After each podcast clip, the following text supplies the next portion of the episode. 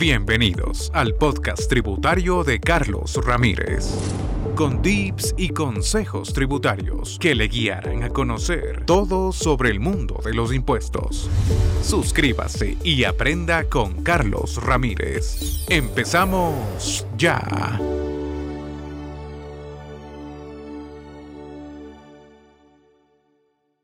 La minería no solamente es entrar bajo la tierra, también se puede minar criptomonedas, ganar más dinero. Bienvenidos. Cuando escuchamos decir minería de criptomonedas, seguramente la mayoría pensamos en una persona que está debajo de la tierra cavando con un pico, buscando criptomonedas, pero no es así. Como ya hemos escuchado de la minería criptomoneda, usted puede encontrar cómo funcionan las criptomonedas. Podemos entender y son totalmente digitales. Y se utilizan esto para métodos criptográficos para asegurar sus transacciones financieras. Ahora, antes de entrar en detalles de la minería eh, de criptomonedas, entendamos exactamente qué es minar. Cuando hablamos de criptomonedas, minar cuando una persona pone sus recursos al servicio de la red, el blockchain o la cadena de bloques a cambio de criptomonedas en el Bitcoin. Ellos lo que hacen es minar bloques, entonces básicamente cada uno de estos bloques minados le dará una cantidad de Bitcoin variables. Para explicarlo mejor, los mineros colocan las transacciones en bloques y los añaden a la cadena de bloques. Cuando los mineros añaden nuevos bloques al blockchain, se crean nuevos bitcoins. Pero para añadir un nuevo bloque, los mineros deben validar matemáticamente las transacciones para asegurarse que éstas sean correctas y evitar que se dupliquen. Esto se hace a través de computadoras que se resuelven estos problemas. Pero esto es una programación muy compleja. Como consecuencia, los mineros crean una red Bitcoin más segura, una criptomoneda. Ahora, al añadir un nuevo bloque de transacciones, los mineros son recompensados con Bitcoins.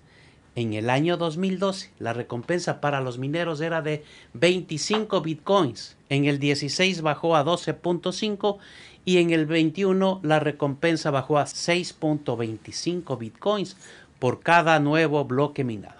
Sin embargo, para obtener la recompensa no solo se tiene que resolver un problema matemático, sino que se tiene que ser primero en hacerlo. A este proceso se le conoce como prueba de trabajo de Proof of Work, POW. Dicho esto, podemos ver que a los mineros se les paga por su trabajo como auditores. Ellos están haciendo el trabajo de verificar la legitimidad de las transacciones de Bitcoin. Esta idea es para mantener a los usuarios de Bitcoin honestos y fue concebida por el fundador del Bitcoin, Satoshi Nakamoto. Al verificar las transacciones, los mineros están ayudando a prevenir el problema del doble gasto. ¿Y cuál es el problema del doble gasto? En este escenario en el que un propietario de Bitcoin gasta ilícitamente, el mismo Bitcoin dos veces, en otras palabras, una persona podría pagar con Bitcoin si se guarda para sí mismo una copia digital para después volverla a pagar con ella. Y esto es justamente lo que combaten los mineros, ya que ellos, como ya lo mencioné, verifican las transacciones. Entre más mineros existen, la dificultad de obtener una recompensa se incrementa. Y aquí le va un dato impresionante. Cuando un Bitcoin fue creado, el nivel de dificultad para extraer un nuevo bloque para el blockchain era de 1 y para junio del 2021 es de 21 billones. El minado está tan competitivo que solo para lograrlo y obtener dinero se lo tienen que hacer mediante mineros. Así, más modernos que son una especie de supercomputadoras específicamente creadas para minar bitcoins ya que el costo del consumo de energía de un GPU o un ASIC convencional puede ser mayor a las ganancias. Sin embargo, incluso si se cuenta con una computadora con capacidades de hacer este trabajo, esta difícilmente podrá competir con un pool de minería o un pool de mining.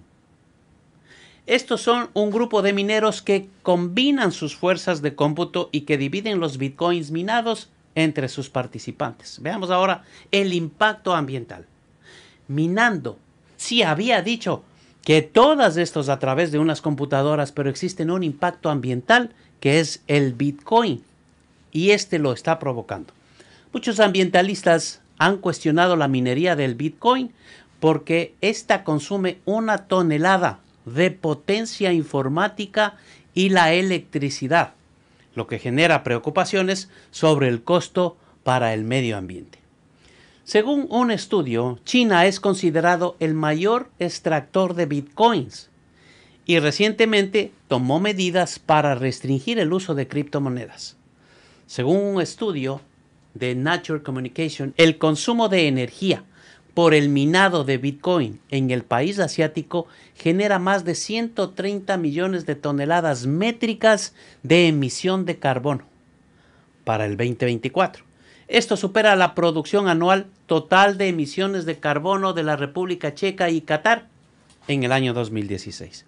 Es por eso que la minería de bitcoins no solo ha preocupado a los gobiernos y organizaciones medioambientales, sino también a grandes inversionistas de Bitcoin, como a Michael Saylor, director ejecutivo de la empresa de software Microsoft Strategy, y quien forma parte del recién formado Consejo de Minero de los Bitcoins.